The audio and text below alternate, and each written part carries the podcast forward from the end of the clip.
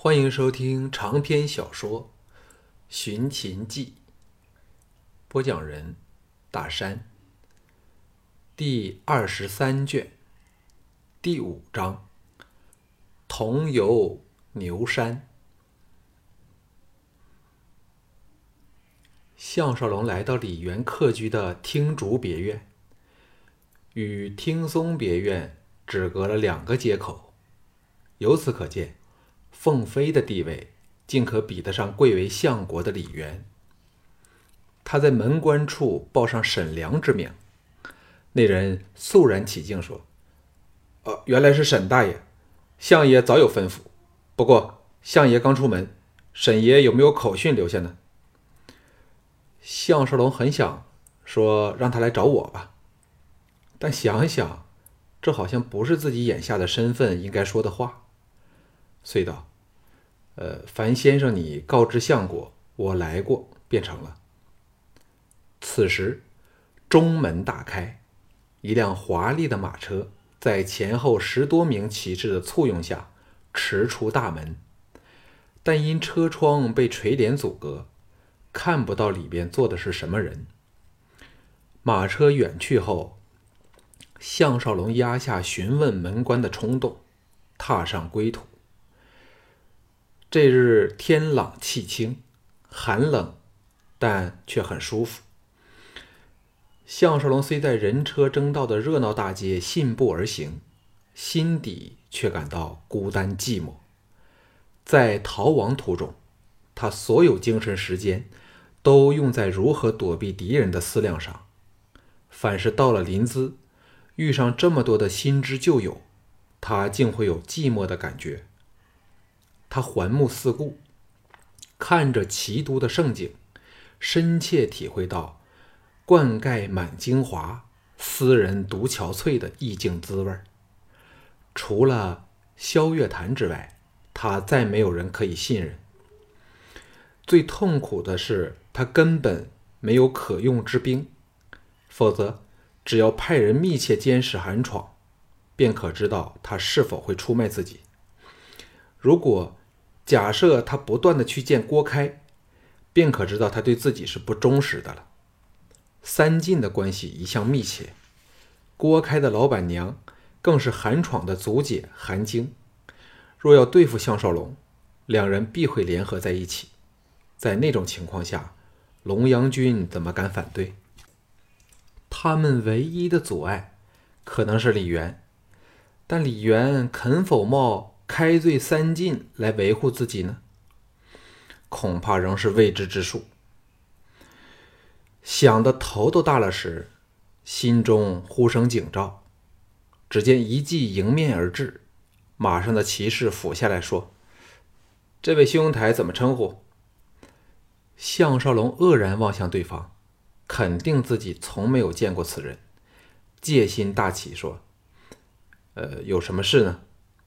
那人非常客气，微笑说：“毕主人是清秀夫人，小人奉他之命前来请先生相会。因夫人没有把先生的高姓大名告诉小人，才会冒昧相询。”项少龙恍然，刚才离开听竹别院的正是清秀夫人的座驾，暗想：若非李元曾告诉他自己来了临淄的事儿。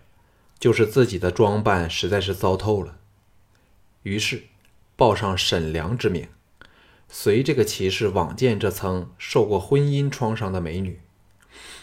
项少龙登上清秀夫人恭候道旁的马车，这个把自己的美丽玉容藏在重纱之下的美女，以她一贯冰冷的声音说：“上将军你好，请坐到清秀身边来。”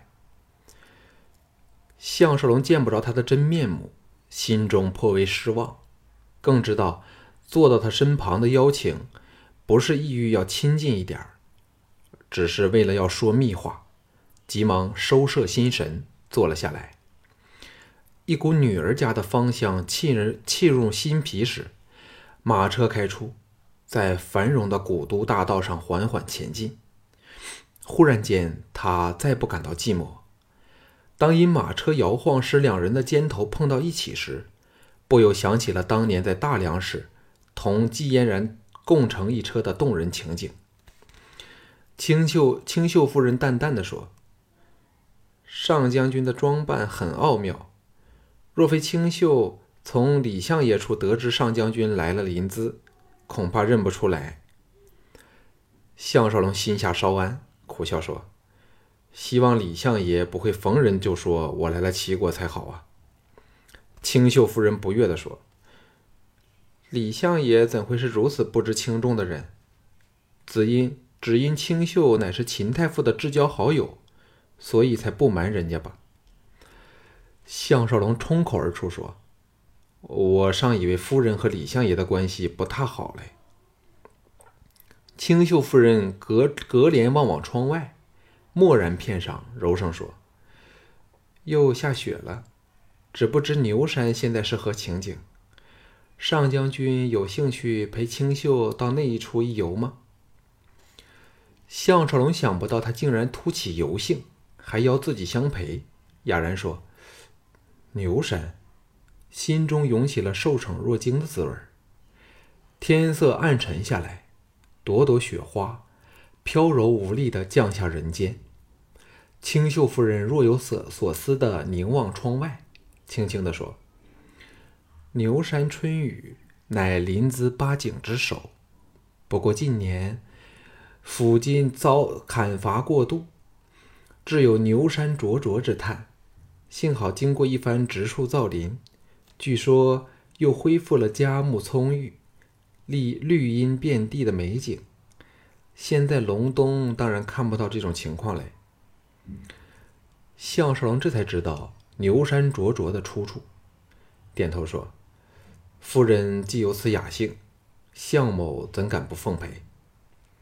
当清秀夫人发出开赴牛山的指示后，以充满缅怀的语气说：“清秀少时曾随先父到过牛山。”时值阳春三月，滋水湍湍，泉水从山隙间流泻而出，潺流跌岩，水汽蒸腾，如雨似雾，望之宛若霏霏烟雨，到今天仍是印象深刻。项少龙听他言谈高雅，婉转动人，不由得一阵迷醉。暗想，他的脸纱便等若牛山的烟雨了，使他身具朦胧的迷人之美。清秀夫人絮道：“清秀很怕重游一些曾留下美好印象的圣地美景，因为深怕与心中所记忆的不符。”项少龙哑然说：“那这次为何又要重游旧地呢？”清秀夫人缓缓摇头说：“我自己都不明白，或者是因有名震天下的项少龙相陪吧。”项少龙说：“原来项某在夫人心中，竟也有点分量。”清秀夫人朝他望来，低声说：“刚才妾身见上将军知影形单的站在府门处。”比起比对起上将军在咸阳时的前呼后拥，竟生出了沧海桑田、事过境迁的感触。最后忍不住停下车来与上将军一见，上将军会因此笑人家吗？项少龙愕然说：“原来夫人竟对项某生出了同情之意。”清秀夫人摇头说：“非是同情。”而是怜惜，上将军可知自己的处境非常危险。马车此时穿过城门，朝南驰去。项少龙苦笑说：“夫人此话必有依据，少龙洗耳恭听。”清秀夫人淡淡的说：“上将军的洒脱和不在乎己身安危的态度。”乃清秀生平罕遇，就算不看在秦大姐的面上，清秀也要助你。项少龙压低声音问道：“你这些侍卫靠得住吗？”清秀夫人说：“上将军放心吧，他们都是随了妾身十多年的家将，况且他们根本不会想到你是项少龙嘞。”顿了顿后，凑近少许，在他耳旁吐气如兰，脸纱一颤一颤的说。昨天李相爷入宫，找我的妹子宁夫人，神情困苦，在妾身私下追问，才说出你的事儿来。项少龙一震，说：“那就糟了，他还有什么话说？”清秀夫人道：“他哪会真的向妾身倾吐？但妾身可肯定。”他却把上将军视为肝胆之交。问题是，他身为储相，很多时候都得把个人得失爱恶抛在一旁，处处以国事大局为重，否则也不需苦恼了。似乎有点不堪与他距离太近，别过俏脸，遥望窗外，叹了一口气。项少龙陪他叹了一口气，一时找不到话说，暗想：李元初见他时真情流露的情况过后，自会开始考虑到实际的问题，又或因寒闯的压力而烦恼起来。除了萧月潭之外，自己还可以信谁呢？清秀夫人一字一字的缓缓说：“若非是这等天气，妾身……”会因趁现在到了城外，劝上将军不如一走了之，干干净净。项少龙想起到大梁时那场大病，兼知人生路不熟，犹有余悸的叹道：“嗯，我尚有些责任没有完成。不过，纵有人要对付我，我也不会束手就擒。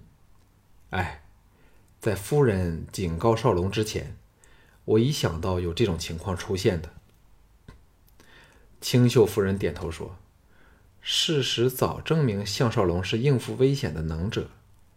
况且真正的情况如何，根本没有人知道，或者妾身只是白担心吧。”忽又欣然指着窗外远方一处山路说：“看，那就是辅助桓公称霸的名相管仲的埋骨之处了。”项少龙自然挨贴过去，循他目光往外望去，只见山野银霜遍地，树梢披挂雪花，素净纯美的使人屏息。这雪白的世界，更似和天空连接起来了，再无分彼此。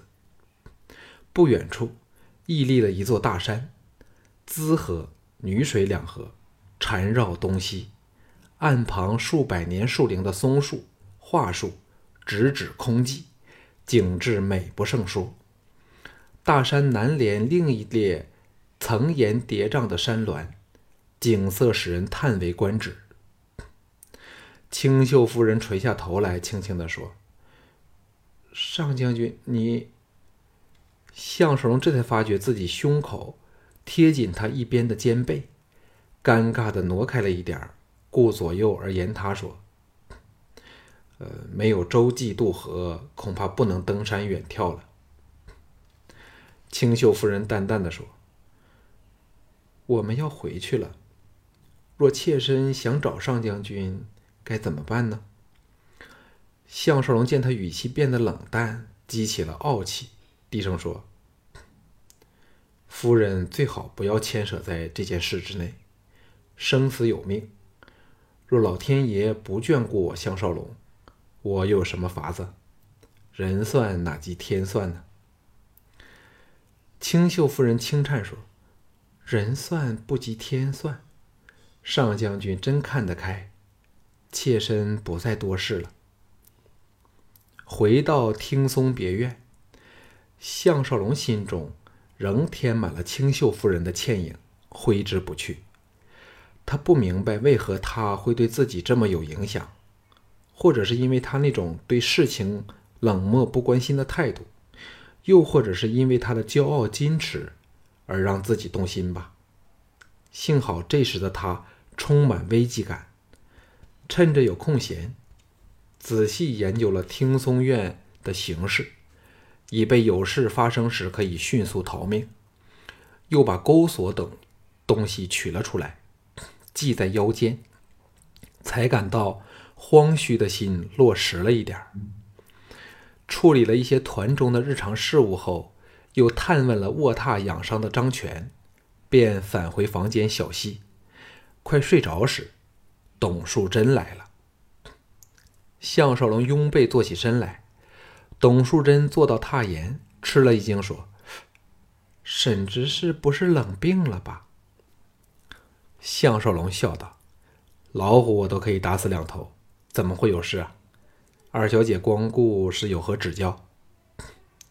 董淑贞惊魂未定的拍拍苏胸说：“吓死人嘞！”又横了他一眼说：“定要有什么事儿才可来找你吗？来，让我为你推拿，包管你睡得好。”项少龙翻转身伏在榻上，欣然说：“让我试试二小姐的高明手法。”董树贞脱下外衣，踢掉棉鞋，坐到他背上，伸手为他揉捏肩肌，低声说：“可找到是谁把曲谱偷龙转凤了？”项少龙想也不想的说：“是小宁。”小宁就是祝秀珍的贴身侍婢。董淑珍大乐说：“沈执事这回错了，偷的人是张全自己。小宁曾见过他在附近鬼鬼祟祟的，入房后又见有些东西摆乱了，当时不以为意，被秀珍秀珍问起来才说出来。”项少龙摇头说：“我才不信。”那只是小宁窝过于人吧？哦，这处捏的真舒服，我要睡着了。董淑贞急急道：“不要睡，你答应过人家的事儿有什么下文呢？”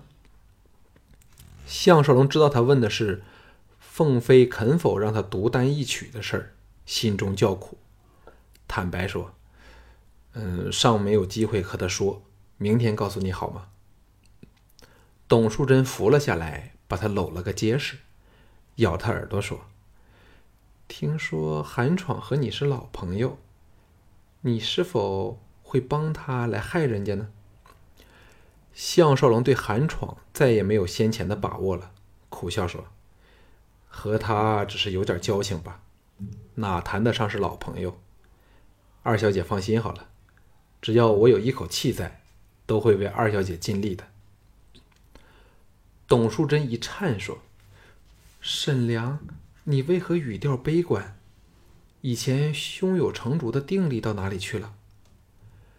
项少龙一个大翻身，把他压在体下，贪婪的吻他的香唇，直到他衣呜娇喘时，才放开他说：“世事每每出人意表，谁能真的胸在成竹？只能尽力而为。”所以我才需要你们的真心信任呢。董淑贞媚眼如丝的瞧着他，秀目射出了灼热的神色，哑声说：“原来你并不只喜欢男人的。”项少龙苦笑说：“谁说我喜欢男人呢？”心中同时涌起欲火，自知道有可能被韩闯等出卖后，他的情绪。陷进了难以自拔的低潮里，很想找寻一些刺激，好转移自己的精神心事。而董树贞正是送上门来的刺激，或者只有他动人的肉体，才可使自己忘掉所有不如意的事儿。董树贞探手勾着他的脖子，软声说：“空口白话有什么用？用用行动来证明你是喜欢女人吧。”项少龙的意志崩溃下来，低头要再尝他唇上的胭脂时，有人在门外叫道：“沈爷，谢子元大人来了，正在大厅等你。”项少龙生出了不妥当的感觉，现在离黄昏尚有个多时辰，谢子元为何这么早就来了呢？